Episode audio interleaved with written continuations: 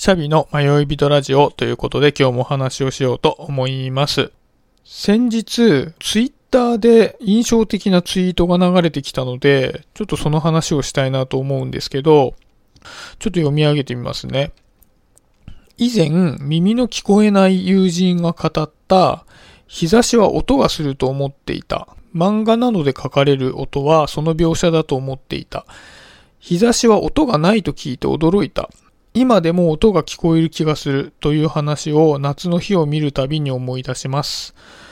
鮮やかな日差しの確かな音。本当に聞こえないのは誰なのかっていうツイートなんですね。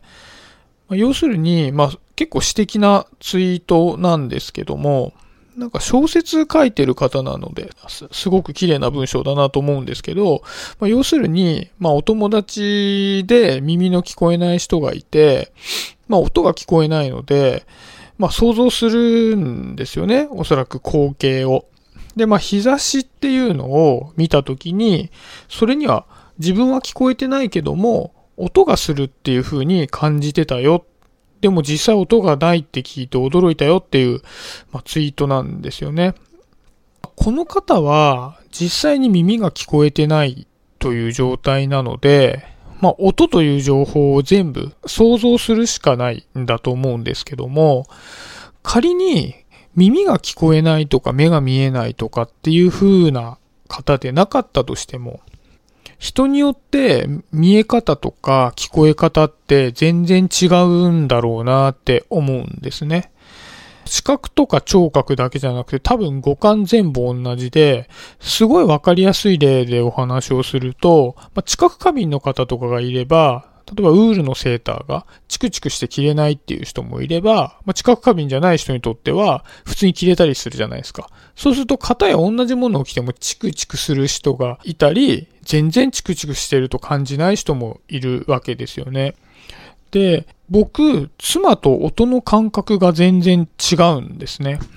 あの、妻は音が絶えず鳴っている状況っていうのがすごく苦手らしいんですよ。だから僕、すごく音楽を流すのが好きなので、家でも結婚当初に何の気なしに音楽流してたんですけど、必ず音楽消してくれるって言われるんですよ。ああ、だからすごく音楽がなを流すのが嫌いなんだなって思ってたんですけど、まあ、よくよく聞いてみると音楽流すのが嫌いっていうよりは、音に対して敏感なのですごい気になっちゃうらしいんですよね。あの音楽自体がどうこうっていうよりは。妻はあの HSP の傾向がすごく強いので、なんかその傾向で音の情報を全部拾ってしまうらしいんですよ。例えば、あの、子供がテレビ見てたりするじゃないですか。テレビでアニメとか見てたりすると、その間に、例えば料理を作ってたり、片付けしたり、別のことしてたとしても、話の内容も一緒に入ってきちゃうんですって。で、これって僕真逆で、もう音楽、もうあの垂れ流しにしたいぐらい好きですし、逆に意識していないと、音楽流してても音楽の、例えば歌詞の情報なんかほとんど入ってこないですし、子供がね、見ているテレビの内容って、見ようと思わないと全く認識できないんですよ。で、その音の感覚で言うと僕は逆に静かなところがめちゃくちゃ苦手なんですよ。例えば、えー、図書館とか、学生の頃だと自習室とかもすごい苦手で、静かすぎると、その静かの中でも全くの静寂じゃないじゃないですか。その中で少しだけ鳴ってる音が気になりすぎちゃうんですよ。それでもう集中できなくなっちゃうんで、静かなところっていうのがあんまり好きじゃなくて、例えば、まあ、図書館って結構静かじゃないですか。で、そこでパソコンをしてる人がいたりすると、そんなに大きくなくてもそのタップ音が気になって、あの本とかあの集中して選んだりできなくなっちゃうんですよね。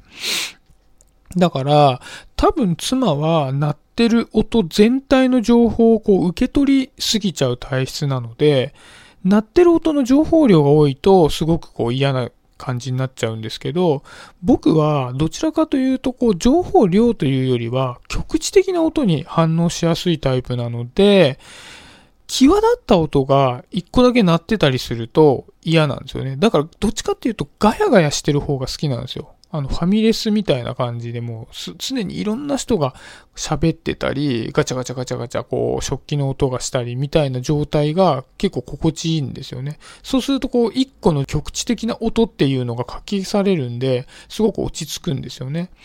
そんな風に考えると、耳が同じ聞こえるって言っても、聞こえ方って全然違うんだなって感じるんですね。で、人それぞれ考え方が違うよっていうのはみんなわかってると思うんですけど、人それぞれ知覚の仕方が違うよって日頃あんまり意識しないじゃないですか。そう考えてみると、こう人と人ってコミュニケーション取るんですけど、バックグラウンドも違うし、性格も知覚の仕方も経験も違う人同士でコミュニケーションを取るって、本来めちゃくちゃ難しい行為なんだろうなっていうふうに思うんですよね。だから、なんか相手のありさまを見て勝手に決めつけるなんてことは絶対しちゃいけないんだろうなって思うんですよね。どうしてもなんかこう自分の尺度で相手のあの様子を決めつけてしまう。あ、こういう風にしたから怒ってるんだなとか、今こんな風に感じてるんだなっていうのは自分のバックグラウンドとか知覚のなんか感覚で認識しちゃうんですけど、おそらくそれが正しいっていうことの方が少ないんだろうなっていう風に感じるんですよね。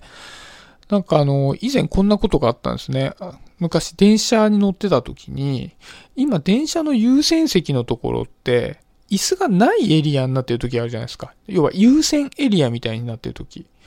で、あのスペースって座席じゃないんでお年寄りの方がそこにいるとか、体の不自由な方がそこにいるっていうよりは、どっちかというと多分ベビーカーの人がこう居やすいようなスペースになってるのかなと思うんですけど、実際あのスペースだけこう人が誰もいないみたいな状態にはなってなくて、大体あの、まあそこを使う方がいないとこう人が立ってたりするじゃないですか。で、この間電車乗ってて僕はそこからちょっと離れた位置に立ってたんですけど、ある駅で、まあ、ベビーカーにいた女の人が入ってきたんですね。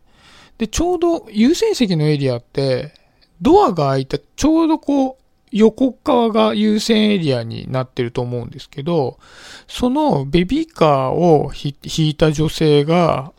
入ってくるなり、こう、右側の優先席にいた人にすごい怒ったんですよね。ここ優先席ですよねってすごい勢いで怒り始めたんですね。で、まあ、立ってた人は、こう入ってくるなり言われたので、譲る暇もなく叱られたような感じになってて、ちょっとこう、無然とした表情をしてその場をこう、黙って開けてたんですね。で、その様子パッて見たときに、僕の印象だと、二の句も告げずに怒ることないのになっって感じたんですよ。やっぱりこう、そこでた、誰もいない時に立ってること自体はそんなに悪いことじゃないと思うんで、なんかノーチャンスで叱られたみたいな感じになっちゃって、その方も若干かわいそうだなぁなんて思ったんですね。で、いや、親待てよと思って、でも、よくよく考えてみたら、まあ、その怒られた人が気の毒なのはあんまり変わんないんですけど、もしかしたら、その子連れのお母さんは、以前、電車に乗って、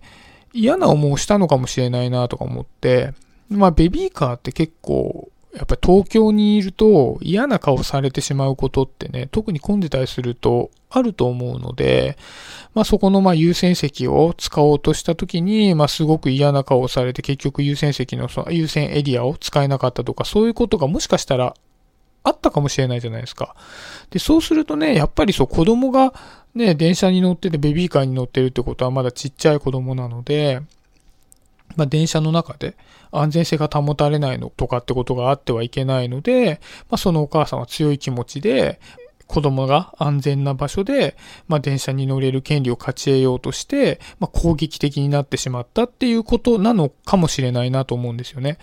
で、もし仮にそうなのであれば、ベビーカーのお母さんは、まあ、いわゆるライフハックとして、自分と子供を守るライフハックとしてそういうことをしたっていうふうにも考えられるので、そう考えると、まあそのお母さんと子供も、なんでそんなこと言う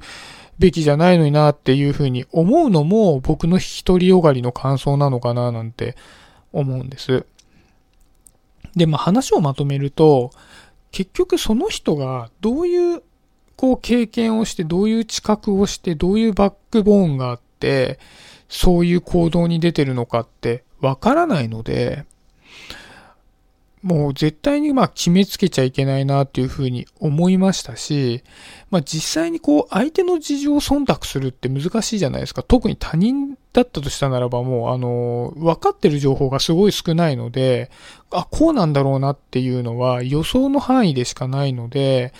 せめて、まあ、この人がそういうふうにしたのにも何か事情があるんだろうなっていうふうに